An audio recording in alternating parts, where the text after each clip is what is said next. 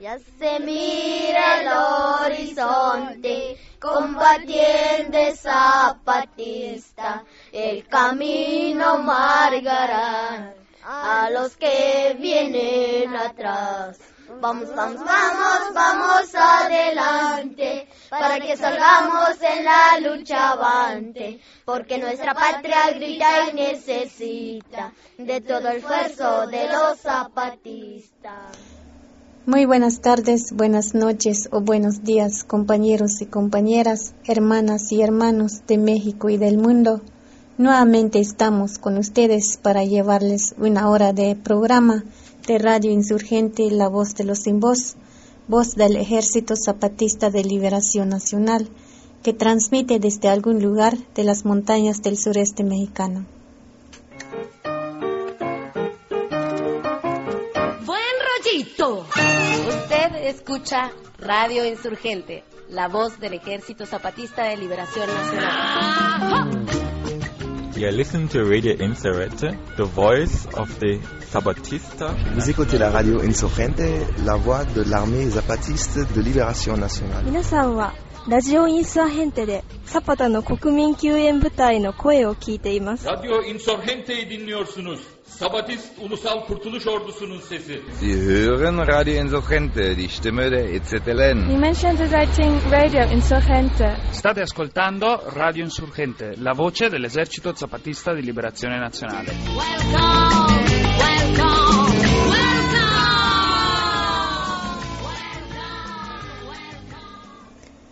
En esta ocasión les presentamos información sobre la convocatoria al Encuentro de Pueblos Indios de América que se realizará del 11 al 14 de octubre de 2007 en territorio de la tribu Yaqui de Sonora. También les compartimos información sobre el encuentro que tuvieron los delegados de la Comisión Sexta del Ejército Zapatista de Liberación Nacional en Coahuila con compañeros adherentes de San Pedro Las Colonias. Y las palabras que dieron el compañero comandante David y el compañero subcomandante insurgente Marcos en Radio Bemba, en radio comunitaria que trabaja en Hermosillo, Sonora. Además, les compartimos una parte de la palabra que dio el delegado Cero en la Universidad de Sonora sobre la otra cultura y una entrevista a los compañeros que trabajan la educación en el municipio autónomo rebelde zapatista San Juan Apóstol Cancuc.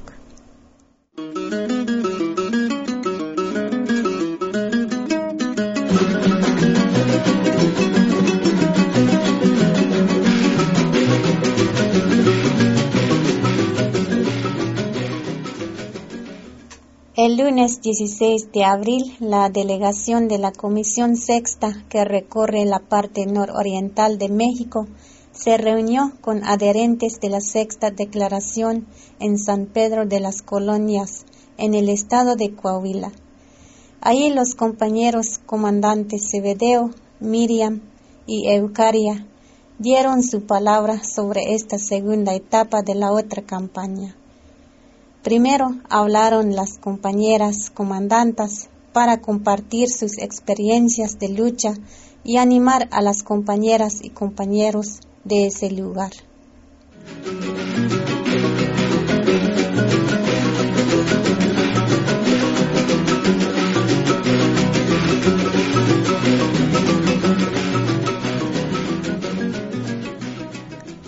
La compañera comandanta Miriam explicó que en cada lugar tenemos formas de lucha diferentes y compartió con los adherentes de Coahuila cómo fueron los años de lucha de los zapatistas. Primero platicó lo de antes del 1994, que fue la organización, luego sobre la guerra y los años de represión de parte del gobierno. Luego explicó que el trabajo de conciencia se hizo uno a uno, no muchos de jalón. Así es el trabajo de organización de poco a poco. Después la comandanta Eucaria dio su palabra sobre el papel de las mujeres en la lucha zapatista y de la importancia de la participación de las mujeres en luchas de todo nuestro país. Ella dijo, Como mujeres nos organizamos en los trabajos colectivos y también participamos en las reuniones de cada pueblo. Como mujeres participamos en las asambleas municipales, participamos en, los, en las marchas, en las manifestaciones, porque sabemos que es parte de nuestra lucha del pueblo, aunque hay mujeres, hombres que se burlan de nosotras como mujeres zapatistas, pero somos, que somos, no, no lo tomamos en cuenta porque no sabe lo que dicen. Aunque es así, hay compañeras que han tomado la conciencia y han tomado la decisión de participar, han resistido, han enfrentado estos, estos problemas y obstáculos y están participando en los diferentes trabajos en nuestra organización zapatista. Pero también las mujeres zapatistas hemos sufrido y resistido. Hay situaciones difíciles durante estos años de lucha, porque el mal gobierno ha tratado de dividirnos, a destruirnos con sus programas, así como de progresa o, o este, oportunidades como cocinas comunitarias, que son cosas que ya son caducadas, así como nosotras los tratamos como son limosnas, que llegan a ofrecer, pero nosotras como mujeres zapatistas que luchamos por la democracia, libertad y justicia, no nos hemos dejado de engañar con el programa del mal gobierno, sino que tenemos que organizar en cada pueblo, en cada municipio, ya sea en otros trabajos organizativos. Esto es lo que hacemos en el fin de resistir la situación difíciles. Es nuestra lucha, pero también queremos decir que las compañeras que han resistido y, y siguen participando en los distintos trabajos como mujeres. Tenemos que ser rebeldes contra todos quienes niegan el derecho a las mujeres. Con esta poca participación de las mujeres en la lucha zapatista, todavía no es suficiente. Se necesita más trabajos en los pueblos para que las compañeras tengan más conciencias y decisión para que haya más participación de las compañeras en los diferentes trabajos de nuestra organización. Estamos conscientes que para triunfar en una lucha revolucionaria se necesita la participación de todos y todas, porque las mujeres de México y del mundo somos la mayoría y somos muy importantes de la lucha de nuestro pueblo. Lo que soñamos para el futuro es alcanzar la igualdad entre hombres y mujeres que tengamos los mismos derechos, que algún día vivamos la democracia, la libertad y la justicia para todos, invitarlos a los compañeros y compañeras. Seguiremos luchando juntos, no importa el color ni la raza. Lo que nos importa es la igualdad, la democracia, libertad y justicia para todo México y el mundo. El compañero comandante Severeo también platicó de cómo fue el proceso de organización de los zapatistas antes de 1994. Él contó cómo poco a poco fueron platicando con los compañeros que antes eran priistas para que conocieran que tenían derecho a la tierra que tenían acaparada los rancheros. Primero se trató de recuperar la tierra por el camino legal, pero no se logró nada. Entonces se vio que había que buscar otro camino. Y así se fueron preparando para el 94.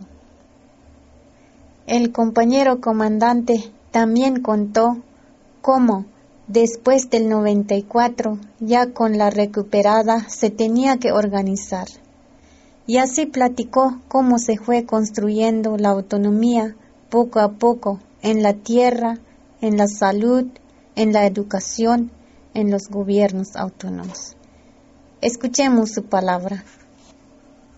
Y después del 94, pues entonces este, llegó el sueño, un sueño increíble, que de una noche a la mañana logramos este, conquistar las tierras que nos habían despojado. Y pues luego vimos que llegaron muchas tareas. Pues si ya somos una mayoría dentro de una región, ahora quién va a gobernar? Si una vez iniciamos la guerra, ni modo que regresar otra vez con los municipios oficiales, ni modo que darles otra vez la entrada a las instituciones siendo rebeldes. Vinieron esas preguntas. Vimos entonces que las tierras recuperadas, que ya están en nuestras manos, ahora se celebra una gran asamblea para darles este, dueños de esas tierras, en el entendido que las tierras se reparten de manera colectiva. Nadie puede disfrutar este, 10, 20, 30 hectáreas de tierra, porque si lo hubiéramos hecho así, entonces caeríamos otra vez en el mismo sistema capitalista, que cada quien con su predio, y entonces el colectivismo, ¿dónde queda? La lucha rebelde saldría burlado porque si salimos otra vez igual con el, con el mismo pensamiento capitalista. Eso fue el, grande, más, el grande problema que, más enfrentamos, pues es eso, es la tierra. Pero logramos. Y simultáneamente fuimos construyendo este, nuestra autonomía, porque en ese entonces no había conceptos como ahora, ahora ya tenemos conceptos. Hicimos una estructura de autogobierno, consejos y sus comisiones. Como nuestras demandas son 11, dos, la más reciente se llegó a 13. Entonces con nuestras demandas vimos que nunca el gobierno va a resolver porque primero platicamos con el gobierno. En ese entonces Carlos Salinas se dialogó en la Catedral de San Cristóbal. Nos dieron muchas promesas, pero nada cumplió, nada se cumplió. Nuestro pueblo dijo que eso no vamos a hacer porque es un engaño y eso obedecimos.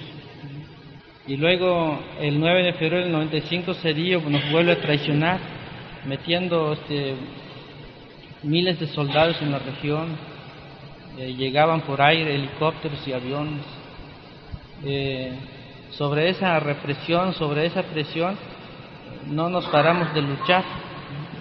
Gracias a ustedes seguramente también hicieron esa marcha que ustedes pararon el 11 de enero del 94 y las marchas que se dieron en el 95.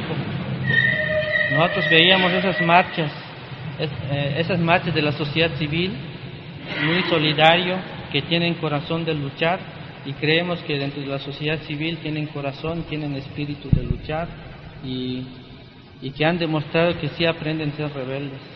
Y nosotros, mientras ustedes están haciendo marcha en diferentes estados, marchas en diferentes países del mundo, fuimos construyendo nuestra autonomía. Entonces era increíble que fuimos nombrando nuestro gobierno.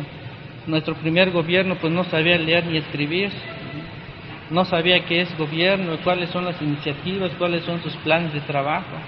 Fuimos aprendiendo todo. Entonces nombramos nuestra comisión de salud porque era una necesidad muy importante. Ustedes escucharon ya dijeron las compañeras, muchos niños se morían, muchas madres este, desnutridas. Eh, entonces, eh, nuestro, nuestra base de apoyo se morían con enfermedades curables. Pero ya antes del 94, pues ya la gente de manera voluntaria fueron cooperando un poco de dinero y, trabajo para construir nuestra clínica. Vio que el gobierno que estábamos haciendo en nuestra clínica este, a iniciativa de la autonomía, a, la iniciativa de la lucha zapatista, que no había autonomía. Entonces, eh, trata de difamar que en la clínica no se cura nada, que en la clínica este, fabricamos armas. Trataron de, de acabar antes del 94. Y tal vez con profesionalismo o con la bendición de Dios o con la bendición del diablo pudimos avanzar nuestra lucha. Y entonces ya en el 94 ya tenemos un poquito de experiencia en cuanto a salud. Pero ya ahora, en el, del 95 para acá, nombramos nuestra comisión de salud. A través del año fueron aprendiendo a hacer sus planes de trabajo. Hoy creemos la salud está avanzado. La Comisión de Educación también nombramos. Ahora cada comunidad tenemos nuestras escuelas autónomas.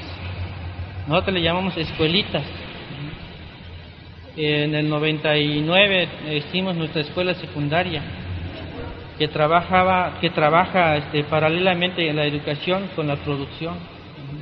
Con la comisión de la comisión de producción su tarea es velar al pueblo que tenga maíz y frijol para la resistencia.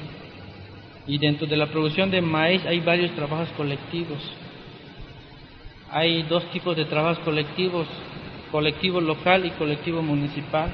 El colectivo local queda en beneficio del pueblo local y el, colectivo municipal este, apoyamos una escuela albergue que no, que no hay, hace presencia ningún centavo del gobierno, es meramente autónoma, es meramente del gobierno autónomo, es del pueblo. El pueblo trabaja cooperando con sus cosas de trabajo para producir maíz para sus niños. Y los niños que están estudiando en la escuela, algunos ya son autoridades ahora del municipio. Como hay dos estructuras, la parte este, militar y la parte eh, civil, que son los consejos. Entonces, estos jovencitos que están saliendo en las escuelas, este, algunos prefieren ser este, promotor de salud, promotor de educación, y de este lado, pues algunos prefieren ser milicianos, ser insurgentes, en fin, hay doble trabajo. El compañero comandante Cebedeo explicó cómo estamos organizados con consejos, comisiones y con representantes locales para animar el trabajo. Y explicó que todos los que tienen cargo no reciben paga. Es un servicio para la comunidad. Como zapatistas creemos que con esta organización llega la democracia, la libertad y la justicia al pueblo. El compañero comandante dijo a los compañeros y compañeras adherentes que no se trata de que ellos hagan la misma organización que los zapatistas, pero que tienen que recordar que si queremos hacer algo grande, hay que empezar muy chiquito, con poquita cosa y si seguimos impulsando, va creciendo. Para terminar, les dijo a los compañeros de San Pedro Las Colonias, allá en Coahuila, que la otra campaña se trata de apoyarnos entre todos, los de abajo y a la izquierda, para ayudarnos en nuestras luchas y vencer al enemigo que nos quiere acabar. Dentro de la sexta declaración y de la otra campaña, compañeros, pues el compañero subcomandante insurgente Marcos, el delegado cero, pues este, ya hizo su, su trabajo, eh, visitó a los 31 estados y el Distrito Federal a escuchar y a dar a conocer el problema de los rincones de nuestro país México para que hermanos y hermanas de otros países y de otros estados escucharan los problemas. El problema que ustedes aquí en San Pedro, el compañero insurgente Marcos nos informó que hay un problema de gasolina, nos informó y todas las cinco zonas que hay allá pues estamos enterados del problema. Pues como ya pasó esa primera etapa, entonces viene la segunda etapa. la segunda etapa pues creo que con el mismo fin de escucharlos, pero ahora sí también tienen que hablar, decir sus problemas y hacer un programa nacional de lucha.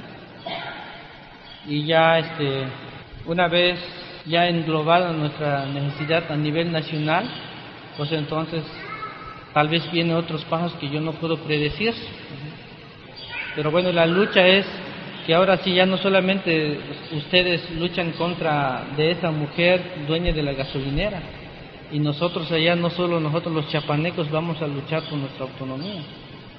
Si hemos avanzado, si solo nosotros, es que nosotros vimos que dentro de la autonomía ya estamos avanzados, pero si no avanza a nivel nacional, este, dijimos que estaría en riesgo nuestro avance. Y el acuerdo que dijimos nosotros allá, los comandantes y otras autoridades locales y zonales, pues es que tenemos que arriesgar el avance que tenemos, o vivir o morir. Entonces por eso cuando, se, cuando salió la sexta declaración de la selva lacandona, se cerraron los caracoles, todas las cosas, documentos, papeles que tenemos allí, los sacamos. Y todo el pueblo se puso en alerta por si venía la represión, pues entonces estábamos dispuestos, de veras compañeras, morir o vivir.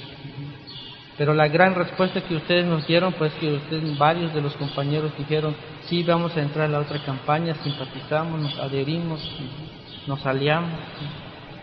Y eso fue un avance muy grande. Y pues, y nosotros ya pues, cada tanto que hay, hay este, hay un trabajo, hay un avance del trabajo, nos informamos, pues tenemos un vocero que es el presidente Marcos, el que nos informa todo lo que está sucediendo. Y bueno, entonces ya creemos que ahora esta, esta alianza, esta adherencia que hay, pues entonces ya no va a ser fácil que el enemigo nos vaya a acabar. Y creemos que ya nos multiplicamos, ya somos muchos.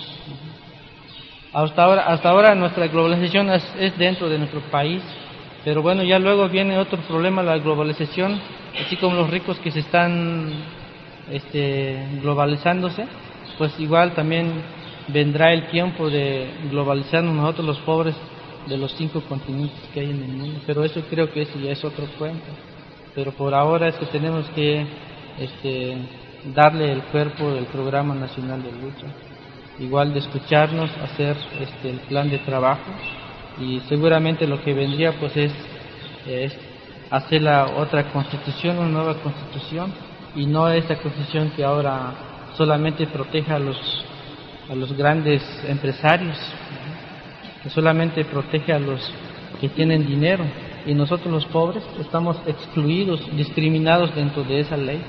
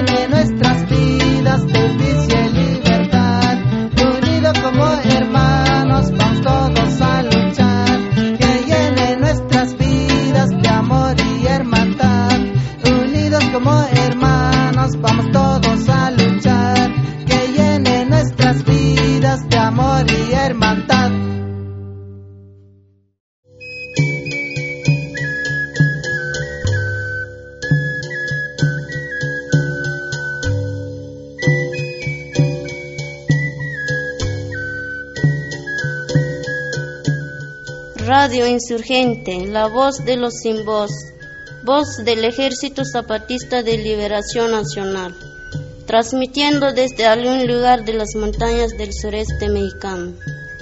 En la frecuencia 6.0 MHz, en la banda de 49 metros en onda corta de su radio.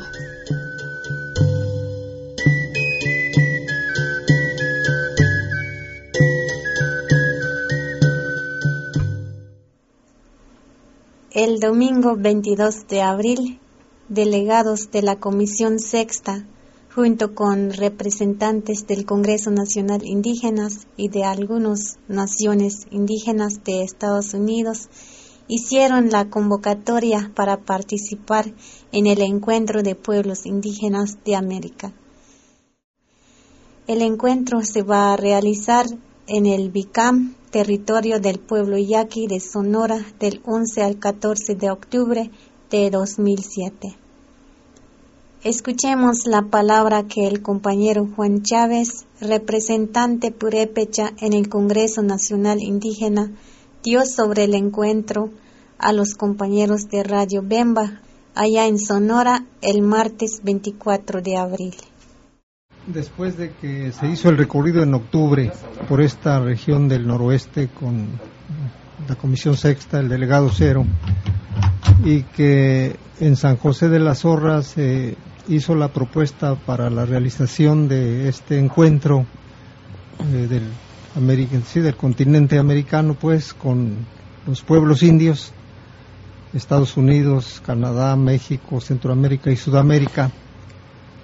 Este, se establecieron tres, dos posibilidades para que pudieran ser sedes, la nación Kumiai y, la tribu Yaqui.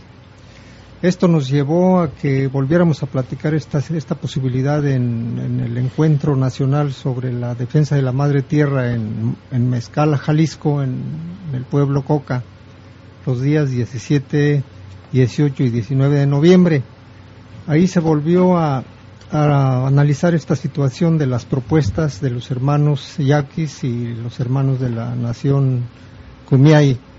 Y como no se había llegado a un acuerdo, entonces se consideró conveniente que esta, este acuerdo se pudiera sacar en esta segunda etapa de este recorrido que se está haciendo por esta, este estado ahora y que a partir de la instalación del campamento Cucapá pues este, nos venimos acá al Peñasco para reunirnos y tratar de sacar el acuerdo.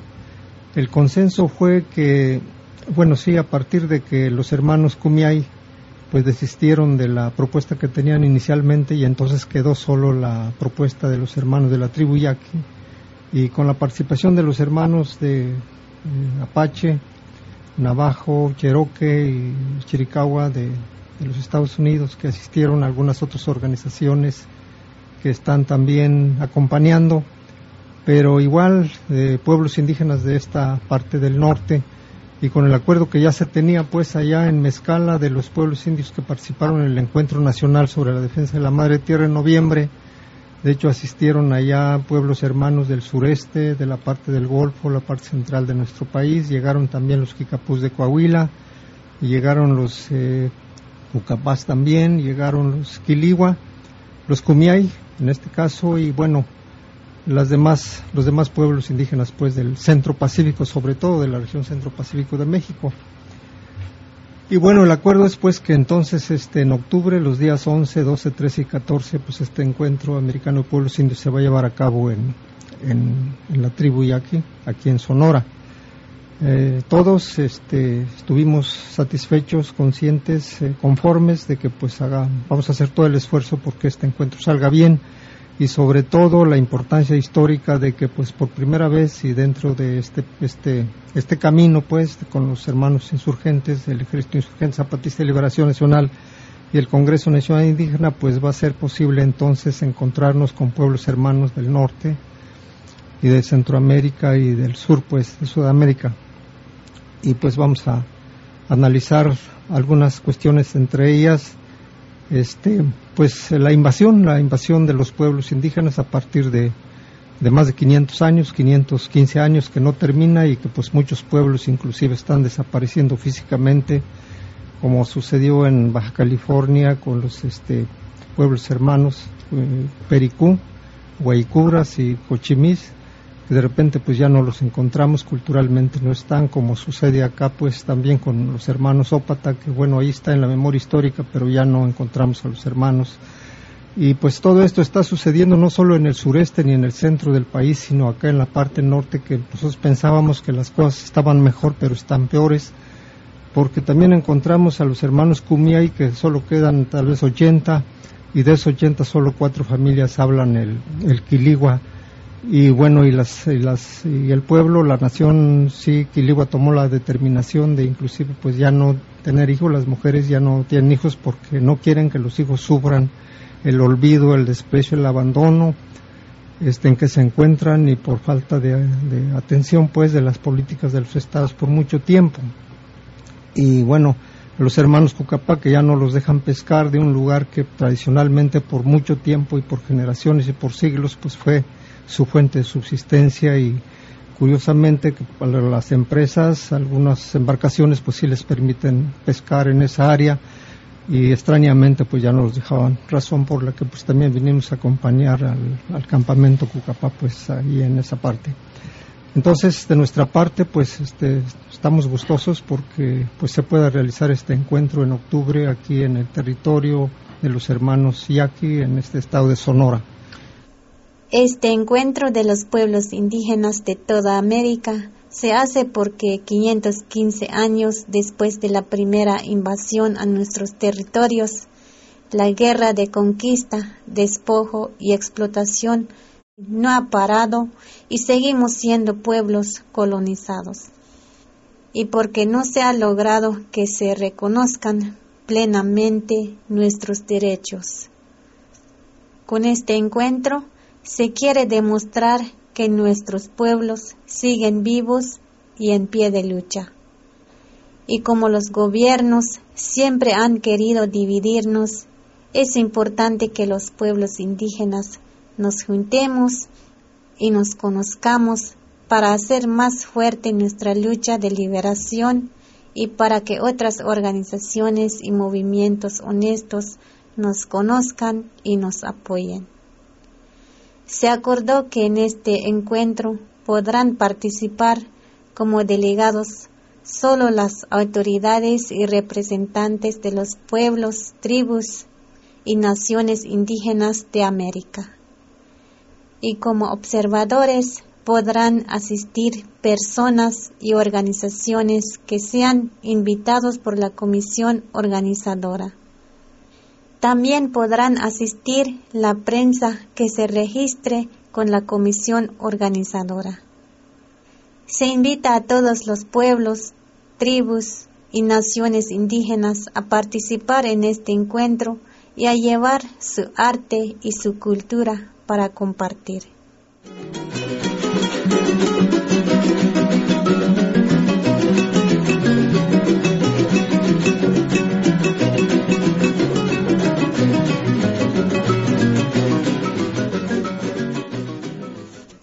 El 24 de abril también estuvieron en Radio Bemba los compañeros comandante David y el compañero subcomandante insurgente Marcos.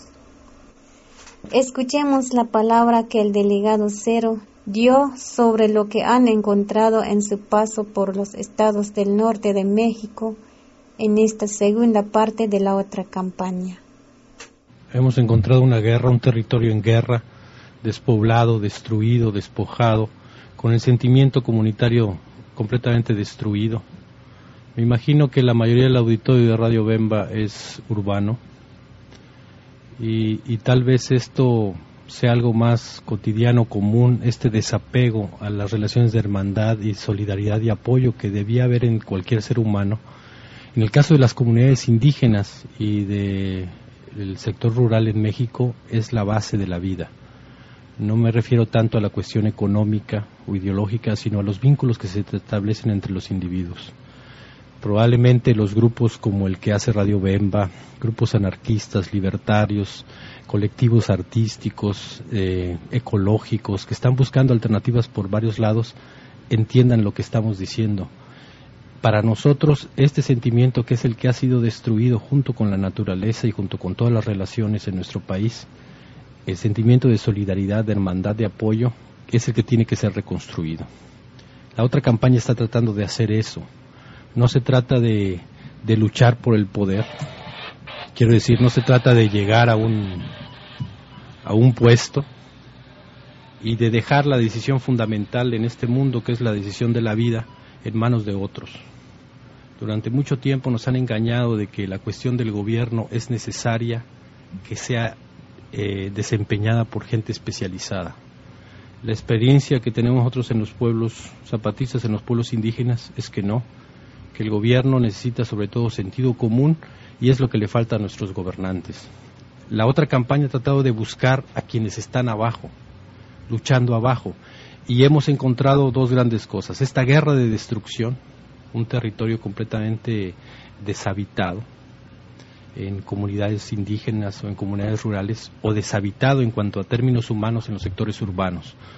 Colonias enteras militarizadas, eh, separadas unas de otras por estas plumas o estos eh, puestos de seguridad en las calles, la privatización de la calle, la privatización de los medios de comunicación, la censura y la autocensura en los medios de comunicación que impiden que nos asomemos a lo que está ocurriendo afuera es ese tratar de conquistar otra vez el poder de la gente, su capacidad de decisión y lo que dice ese cartel de allá de que no decidan otros por uno mismo, lo que está bullendo abajo. Eh, arriba no, arriba está la disputa eh, por qué facción o qué grupo decide por nosotros. Y la decisión fundamental no cambia. Ellos están decidiendo entregar nuestro destino al que tiene dinero.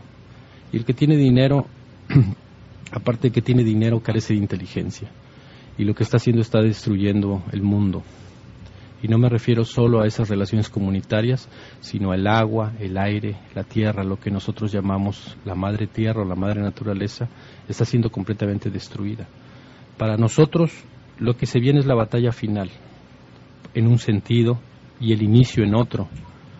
Si esta batalla que tratamos de hacer todos los de abajo, y no me refiero solo a la otra campaña, sino a otros esfuerzos que hay, si la perdemos, el mundo morirá, porque el poderoso, el rico, no se va a detener para obtener la ganancia. Y si para eso tiene que envenenar un río, lo va a hacer. Y si para eso tiene que desaparecer un pueblo indígena, lo va a hacer.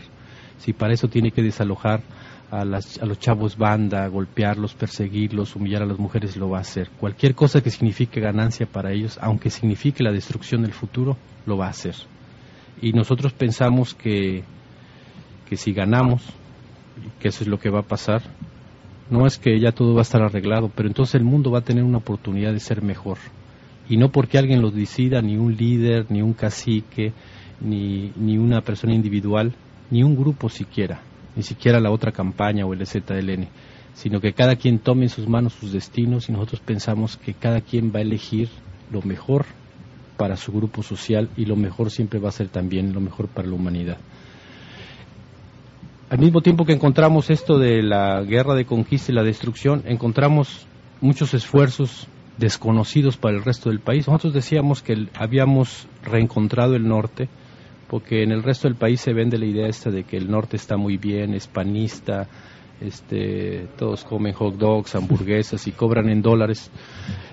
Eh, pero también hemos descubierto y recuperado para nuestra memoria y nuestra lucha muchos grupos como el de ustedes, que hacen trabajo de comunicación alternativa, decimos nosotros, eh, grupos culturales, eh, sobre todo anarquistas libertarios, sobre todo jóvenes organizados, y no en, el, en, este, en esta rebeldía de Hello Kitty de, de Televisa o de Televisión Azteca, sino una rebeldía creativa, muy combativa, muy desafiante, que da escalofríos. Me imagino que el poder cuando los ve debe sentir escalofríos. Nosotros los saludamos, nos sentimos identificados con ellos aunque estemos en el otro rincón del mundo.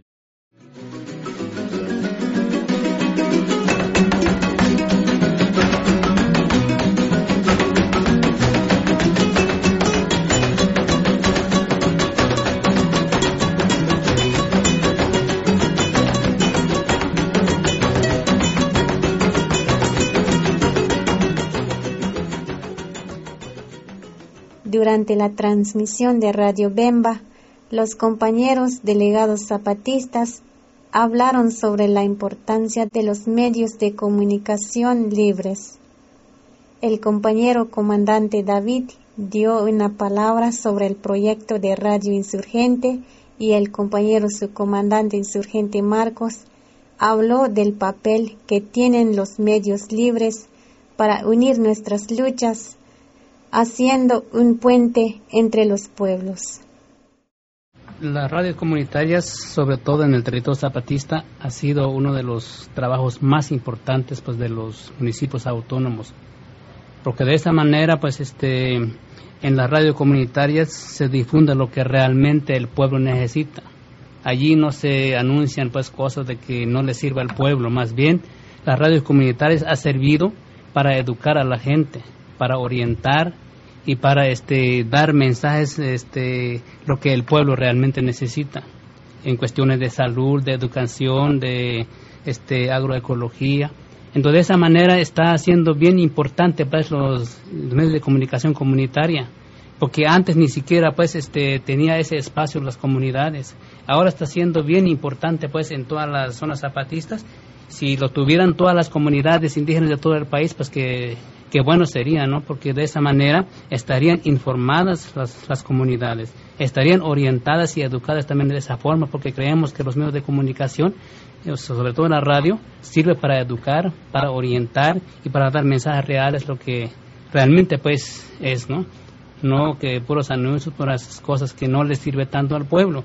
Pero allá sí está siendo, está haciendo bien importante la radio comunitaria.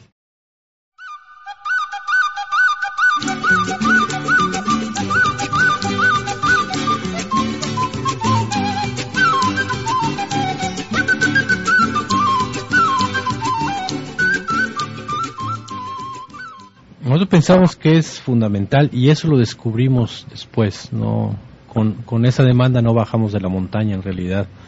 A la hora que hicimos contacto con los medios, fundamentalmente los medios alternativos, que son los que primero disparan la información sobre el ZLN, eso que llevó a un idiota que es eh, Gurría a decir que era una guerra de Internet, eh, fue banda que agarró la computadora y ahora le empezó a meter las cosas, ¿no es cierto? Allá en la selva no hay Internet, ni modo que nosotros vamos a mandar por ahí las cosas. Nosotros empezamos a ver esto y es cuando aparece en, el, en las demandas zapatistas el derecho a la información, pero aún, aún así todavía muy vago. Es hasta ahora, en la otra campaña, que ahora sí que hacemos contacto con gente como ustedes y otra banda que hace radio comunitarios donde nos enlazamos más. Yo recuerdo, para señalar la importancia, el enlace que hizo Radio Insurgente con Radio Universidad de Oaxaca, cuando estaba el ataque primero que rechazaron los mismos pobladores. 2 de noviembre. Sí. nosotros, yo no sé nada de tecnología, incluso me sorprende cómo le habrán hecho, pero eh, cuando regresamos nosotros y le platicamos a los compas, ellos sabían más que yo porque habían seguido en directo la transmisión de de la doctora Berta y de lo que hizo este Radio Universidad y las radios, radio, las otras radios que Radio Capucha y las otras radios pues que estaban transmitiendo desde las barricadas y todo eso.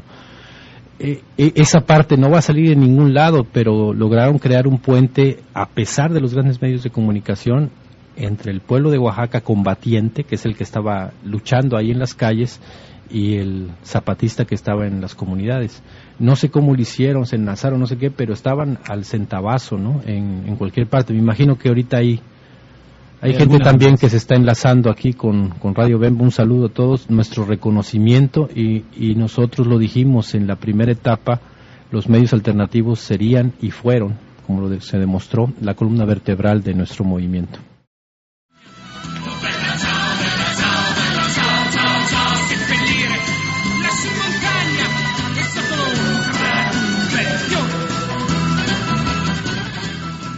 Radio Insurgente, la voce dei senza voce, voce dell'esercito zapatista di liberazione nazionale. e le genti che passeranno. Oh bella ciao, bella ciao, bella ciao, ciao, ciao. E le genti che passeranno e mi diranno che bello.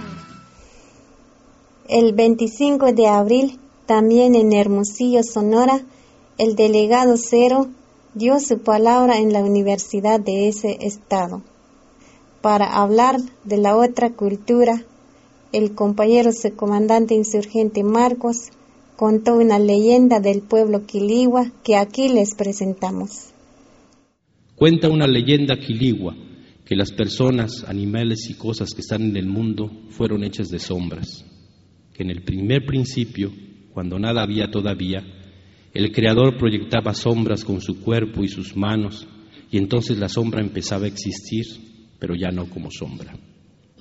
Y cuentan que en esos tiempos más primeros se hablaban personas y animales y las cosas, y todo el universo tenía el don de la palabra, porque todo venía de las sombras cuando no había nada, cuando todo aquí era oscuridad, no existían las plantas, no se veían las estrellas, los animales no estaban en el, en el cielo, los rayos no tronaban, el sol no calentaba, no había luna que marcara el paso del tiempo y de la vida. Llegó entonces el Creador, el no nacido, el no sabido, el principio, coyote, gente luna. En la oscuridad aulló y dijo, yo soy Meltí y Pajalaú, yo soy el Padre, yo soy el de la casa redonda y cóncava, y vengo de donde todo es cóncavo y amarillo. En la oscuridad, Coyote Gente Luna fue su propia luz y se soñó como padre del mundo y de sus objetos. Y soñó a los primeros cuatro hijos que poblarían la luz que se derramaba por el mundo oscuro. Porque temía enfermarse de soledad, Coyote Gente Luna decidió que sería bueno hacer las cosas y la gente y decidió ser padre. Con buches de agua cristalina, Coyote Gente Luna marcó los cuatro puntos cardinales. Fumando tabaco en su pipa, fue creando las cosas del universo. Primero creó el humo. Se quedó dormido Coyote Gente Luna y el humo de su pipa creó todos los caminos y senderos de la tierra. Despertó luego y se puso contento de lo que se había hecho Quiso cantar, pero no tenía compañía. Se quitó el escroto de sus partes y se hizo una sonaja. Y cantando y fumando hizo el cielo y lo creó cóncavo en recuerdo de su casa amarilla y para que las cosas no se salieran, para que no se fueran el aire, el agua, el color, la luz, fue hecho el cielo. Como el agua y los colores llenaban todo, Coyote Gente Luna pensó de hacer las montañas. Cuatro veces salió humo de su pipa y cuatro montañas fueron creadas. Creó después cuatro borregos y marrones y los puso en las cuatro montañas con el encargo de detener el cielo con sus cornamentas, para que el borrego cimarrón no estuviera solo.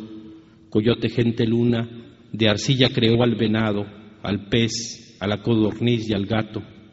Pero los animales peleaban mucho entre sí y Coyote gente luna los regañó mucho por su falta de compañerismo y se puso a hacer más animales. Todos los animales de la tierra fueron creados en los hornos de coyote gente luna, de arcilla, de la madre tierra fueron hechos todos. A todos les dio orden de respetarse porque su trabajo era sostener al mundo en las cuatro montañas y les dijo de llevarse bien, pero todos peleaban mucho entre ellos. Se puso muy bravo Coyote Gente Luna y dijo, como los animales que hice no servirán para compañía de los borregos y marones, ni del venado, ni del pez, ni de la codorniz, ni del gato, entonces haré al comey, al hombre. Cuatro hombres hizo Coyote Gente Luna para cuidar y acompañar las cuatro montañas que sostienen el cielo. Estos cuatro hombres primeros son los padres de los Quiligua, pero los cuatro hombres peleaban también. Los regañó Coyote Gente Luna y les preguntó por qué hacían así y no le contestaron. Se puso triste Coyote Gente Luna porque no le respondían los hombres y el topo le dijo que era porque eran mudos. Entonces Coyote Gente Luna se dio cuenta de que no les había enseñado a hablar a los hombres.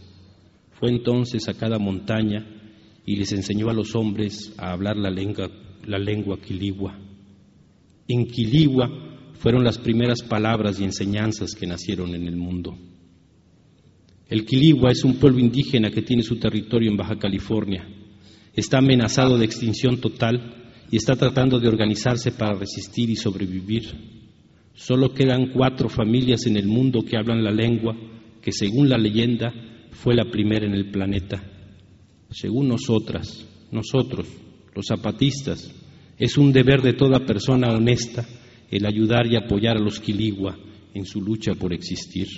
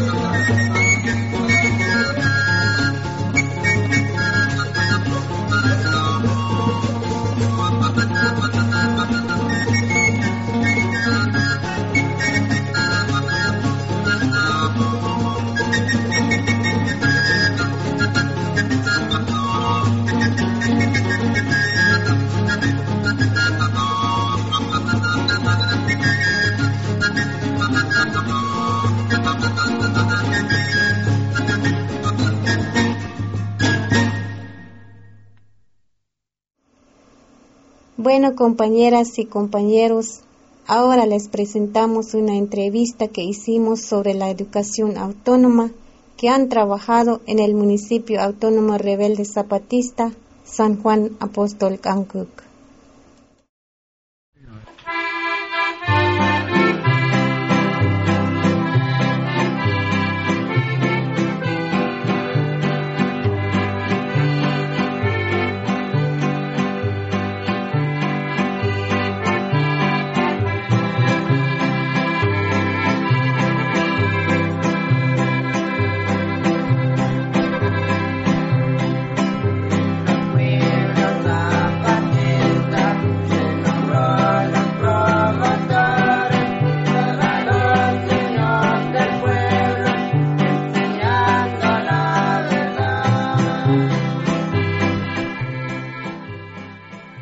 Dónde vienes, compañero? Vengo en el municipio autónomo rebelde zapatista San Juan Apóstol Cancuc.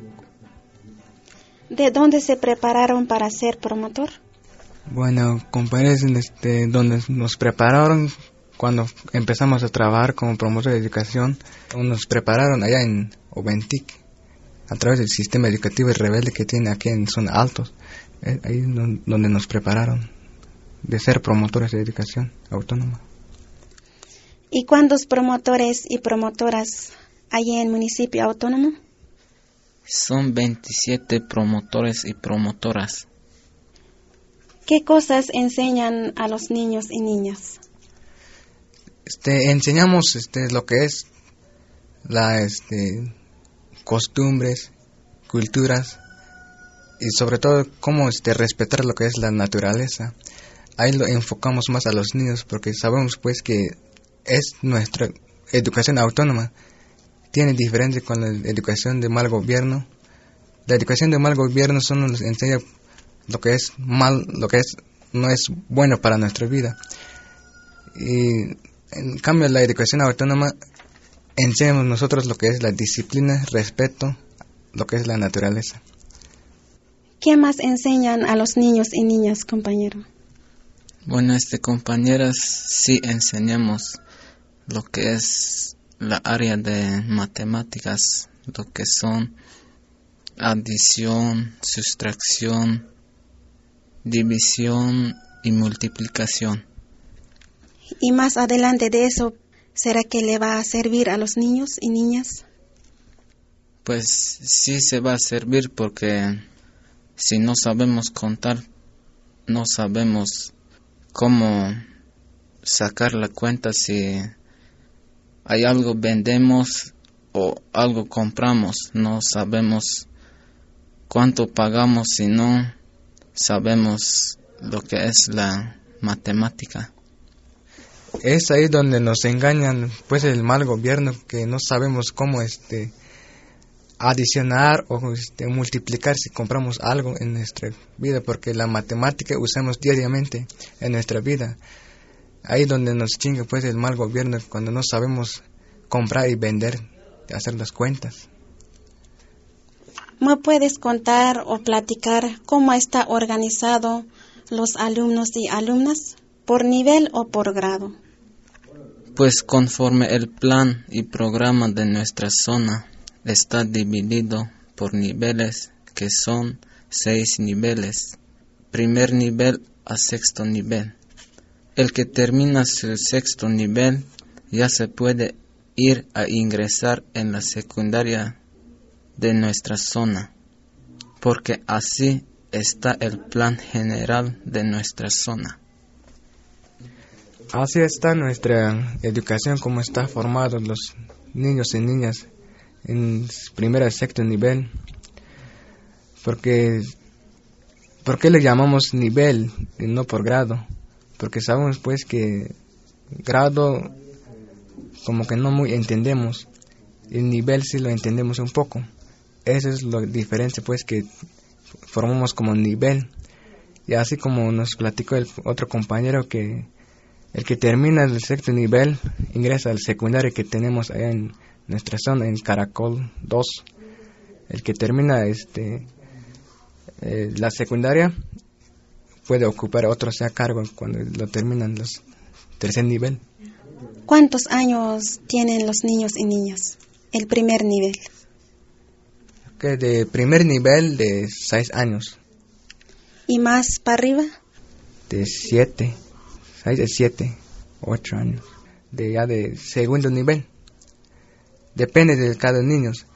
Si son capaces de avanzar en su conocimiento los niños, de 7 a 7 a 8 de ya de tercer nivel. Así están. Pero si el niño o niña todavía le falta pasar en segundo nivel, ya pasa o hasta que sepa bien el niño y niña. Si no sabe este, o no llega a su conocimiento como debería de ser, no se puede pasar en segundo nivel hasta que lo haya este, aprendido todo lo que es de tema del primer nivel. ¿Qué más nos puede platicar de la educación autónoma? que la educación autónoma es eh, muy importante para nosotros, tanto los niños y tanto los bases zapatistas que formamos. Porque bien sabemos que la educación del mal gobierno, porque solo nos engaña y solo nos hace que no le vemos nuestra realidad. En cambio, la educación autónoma aclara la situación, la realidad que tenemos en que vivimos cotidianamente. Es, por eso es muy importante la educación autónoma y hay que seguir luchando por la educación que es principal de nuestra demanda.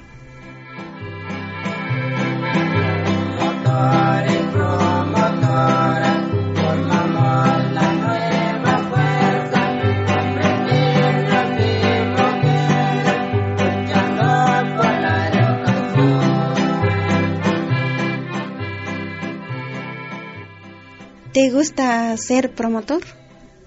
Sí, me gusta, porque dentro de nuestro, nuestro trabajo, pues ahí encontramos los conocimientos, porque si no tienes trabajo, nunca vas a aprender nada. Es por eso me gusta ser promotor, pues este, porque es una necesidad de nuestra comunidad de que sí así quiere la lucha zapatista.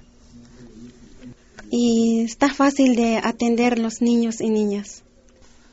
Es difícil de atender a los niños porque hay algunos niños que no pongan atención, pues este nosotros como promotores tenemos que buscarle la forma de cómo se entienden a los niños, de que sí que no pelean entre niños porque sabemos que estamos en una organización, sabemos bien que ya no podemos hacer igual como pasamos a estudiar en la escuela del mal gobierno. Cuando hay niños y niñas que pelean entre ellos, damos castigo, pero no así en chicotazo, en, en, otra forma. Hacemos que en forma divertida. Si pelean entre ellos, a veces les decimos que pasen a cantar enfrente, a bailar enfrente. Así lo hacemos cuando hay algunos niños y niñas que se pelean entre ellos. Porque sabemos pues la educación es de la educación autónoma es, ya es otra forma de ser. Y dentro de esa clase, ¿qué más diversión hacen con los niños? Los niños hacemos con diversión en múltiples, a veces con cantos, bailes, chistes, poemas. Y cuando estamos dentro de nuestra clase, a veces los niños se aburren mucho. Cuando tienen algún problema o algo no pueden resolver, ¿cómo resuelven? Preguntamos a los coordinadores de educación en, en municipios si algo no sabemos en lo que es de nuestro trabajo, de, nuestra área, preguntamos, ayudarnos entre todos, donde no podemos pasar en nuestro trabajo. Juntamos los promotores y ahí sacamos nuestra duda. Así estamos trabajando. ¿Y los alimentos que usan cada día, dónde lo encuentran? Los alimentos que consumimos diariamente, como allá en nuestro municipio San Juan Apóstol Cancuc, ahí trabajamos y ahí vivimos. No es igual como está en, en otros municipios. Nuestro alimento lo producimos y cosechamos, pero es nuestro, comiendo y consumiendo nuestro alimento. ¿Como cada familia o, o todos los promotores con alumnos y alumnas? Cada familia. Aparte, lo que los niños enseñamos lo que es colectivismo o la unidad. Pero ya cuando están en sus, dentro de sus clases, cuando ya es de tomar sus pozolitos, juntamos los niños, lo repartimos lo que tienen o lo que traen para comer aparte. Pero nosotros como promotores de educación comemos junto con nuestra familia. Van a mandar un saludo a los niños y niñas. No sé si alguien quiere hablar uno de ustedes. Solamente a los niños que, que, están allá en el municipio de San Juan Cancú, municipio rebelde, que reciben un saludo por parte de los promotores de educación que estamos trabajando junto con ellos y hay que seguir luchando con la educación junto con los niños y no hay que desanimarse para ir a sus clases, hay que seguir adelante.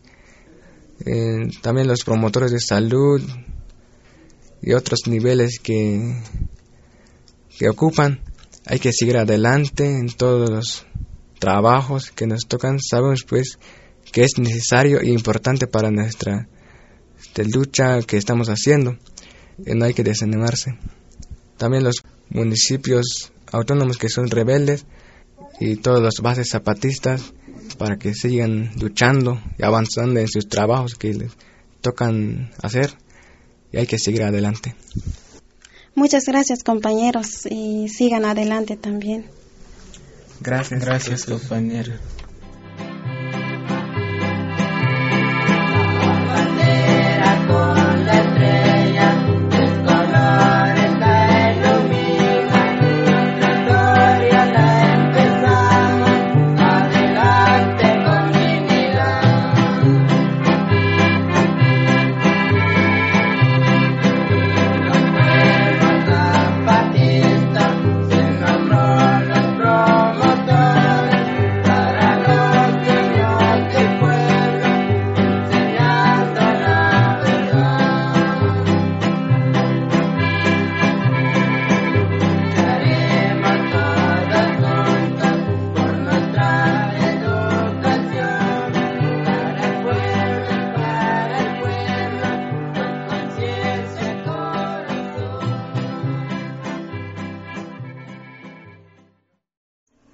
Bueno, compañeras y compañeros, por el día de hoy ha sido todo. Esperamos que nos escuchen la siguiente semana. Y les reiteramos nuestros saludos revolucionarios desde aquí en los estudios de Radio Insurgente, La Voz de los Sin. Gracias por escuchar. Ya se mira el horizonte, combatiendo zapatista, el camino margará a los que vienen atrás. Vamos, vamos, vamos, vamos adelante, para que salgamos en la lucha avante, porque nuestra patria grita y necesita de todo el esfuerzo de los zapatistas. Hombres, niños y mujeres, el esfuerzo siempre haremos, campesino y los obreros, siempre junto todo el pueblo. Vamos, vamos, vamos, vamos adelante, para que salgamos en la lucha avante, porque nuestra patria grita y necesita de todo el esfuerzo de los zapatistas. Ejemplares hay que hacer y seguir nuestra consigna, que vivamos por la patria o morir por la libertad. Vamos, vamos, vamos, vamos adelante, para que salgamos en la lucha avante, porque nuestra patria grita y necesita de todo el esfuerzo de los zapatistas.